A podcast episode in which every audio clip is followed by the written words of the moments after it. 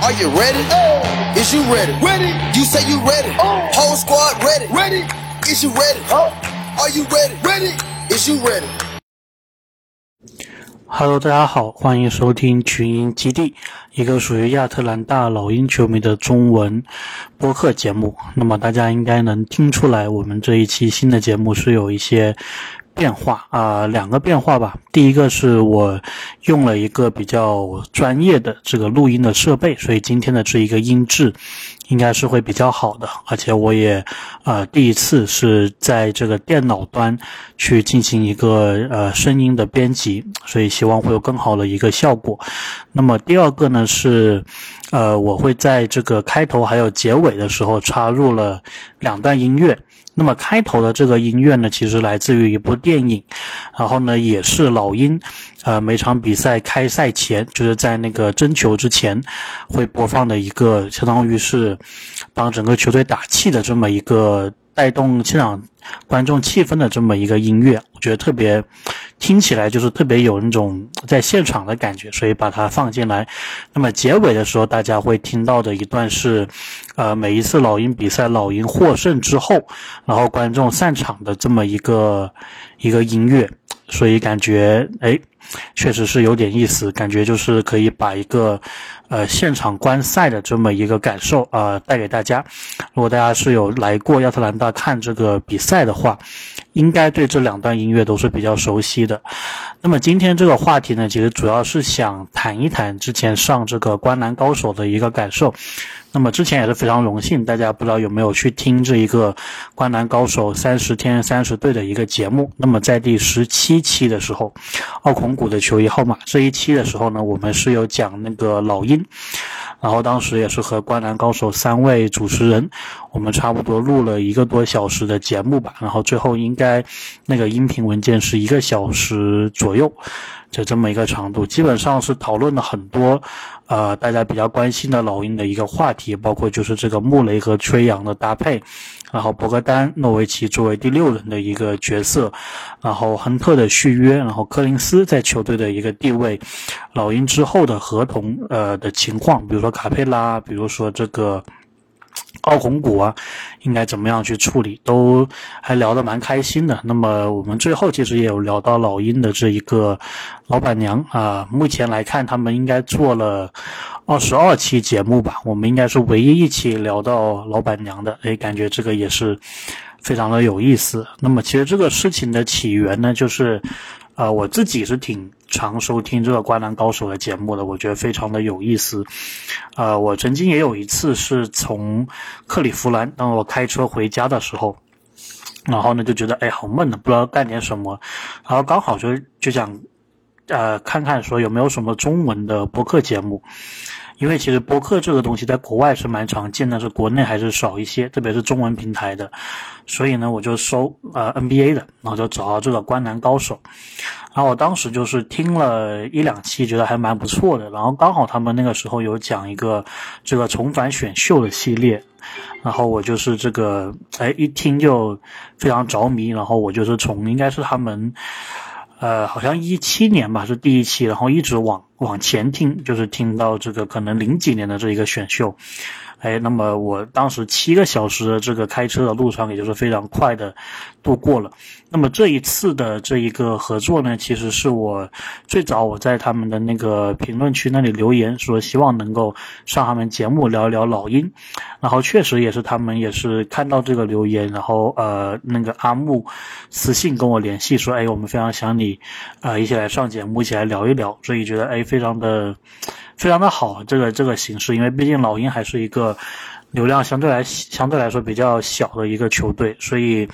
呃，能像这个，呃，上这个全国性的节目，感觉像上这个呃全美直播这种感觉，跟大家一起聊聊老鹰，我觉得这个是一个非常好的形式。那么我在他们的节目当中，我也有聊过，我说这个播客的形式啊，其实啊，他们确实是开创了一个先河，包括像我们这种合作，就是说像他们专门聊 NBA 的节目，去邀请各个球队专门的这个球迷去聊的话，其实这是一个非常非常好的一个尝试。其实国外的博客就经常会干这个事情。其实每个人都像一本书嘛，对吧？每个人他的一个呃对球队的观察的一些看点，其实都是值得大家去讨论的。特别如果是，呃，这个人他是比较关注某一支球队的话，那么呃特别如此。其实，在很多平台上面，包括喜喜马拉雅平台上面，我们有看到，嗯。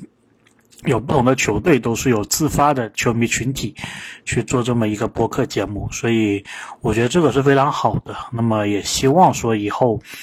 呃，我自己的这个节目我也能够有幸去邀请到不同的嘉宾去聊球。其实我有想做这个尝试的，当然现在赛季刚开始嘛，可能比较比较难一些。比如说以后如果刚好季后赛碰到呃一个固定的对手，我们或许可以做一个。串台的互动，跟那个球队的球迷，哎，我们相当于两个主播这样去聊一聊，啊，包括就是我们自己老鹰的球迷内部也可以自己开发，说我们邀请一些嘉宾啊，来聊聊具体的一些比赛、一些观察，我觉得这个都是啊非常好的形式，嗯，因为其实虽然有时文字它是比较流传的久。而且大家阅读文字的信息是比较快，但是文字的生产速度其实是比较难的，而且也是比较花时间的。那么播客的话呢，其实就录音、剪辑这一个步骤还是相对来说比较好，而且呃，这个营养其实也是在的，所以。还是非常的开心啊，有这么一个平台，有这么一个机会。然后我也知道有很多的小伙伴，我们的新听众是从这个《灌篮高手》过来的，所以也觉得非常的呃荣幸。那么最后讲一个呃，我跟他们录节目时的一个小细节吧，就是因为我们录节目的时候是用这个 FaceTime，就是苹果自带这一个视频的功能，所以哎，我也是第一次。也不是第一次了，因为我有在他们的西米团里面，所以我之前是见过，大概知道正经还有那个开花是长什么样子的。但是我第一次是见到这个阿木，哎，其实我之前听他们声音的时候，我大概就有猜想说，哎，他们应该会是长什么的样子，对吧？他们大概的性格是怎么样？然后我见到他们的那个样子的时候呢，我觉得还是挺符合我的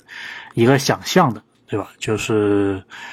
哎，这个也很有意思，而且当时录节目的时候，感觉他们特别的、特别的专业，因为我们那个视频一打开的时候，你就看到他们三个人，每个人都有一个很专业的这个录音设备，然后在录音的时候，他们也是，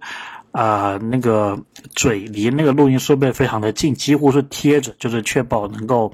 这个收音能够收的最好，而且其实我们在节目录制的过程中是发生了挺多小插曲的，比如这个断线啊，比如这个啊什么乱七八糟的，所以后来我也知道开花它是都有全部重新再听一遍再去呃编辑的，所以确实也能感受到他们的一个用心。那么。我当时录节目的时候也知道，他们为了这个三十天的三十队，其实做了非常多的准备。他们有这个平常呃工作日晚上的录音，然后他们有周末的时候邀请嘉宾做更长时间的录音，所以感觉也是非常的辛苦啊。不过也是非常感谢他们给大家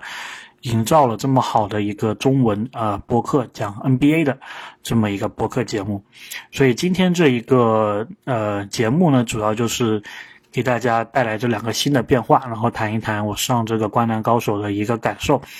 那么下一期呢，估计这个老鹰的季前赛就快开打了。我们是有两场比赛，是在这个阿布扎比是打雄鹿。那么在这之前呢，老鹰其实也开了媒体日，呃的一些采访，其实很多新闻大家都可以看到，没有什么特别值得说的吧。就是不过到诺维奇可能他。呃，赛季开始的时候会有一些伤病的困扰，那么这个其实我们也是预期到了，因为他休赛期的时候也做了手术，只是希望他接下来在老鹰呃这个赛季能够有一个比较稳定的发挥，还有一个出场，因为我自己感觉这很有可能会是他在老鹰的呃最后一个赛季了，那么。今天的节目我们就大概谈这么多啊，希望大家啊继续的支持我们这个小众的，啊球迷播客节目，呃草根的球迷播客节目。那么我们接下来也会为大家带来更多更精彩的内容。那我们下期再见，谢谢大家。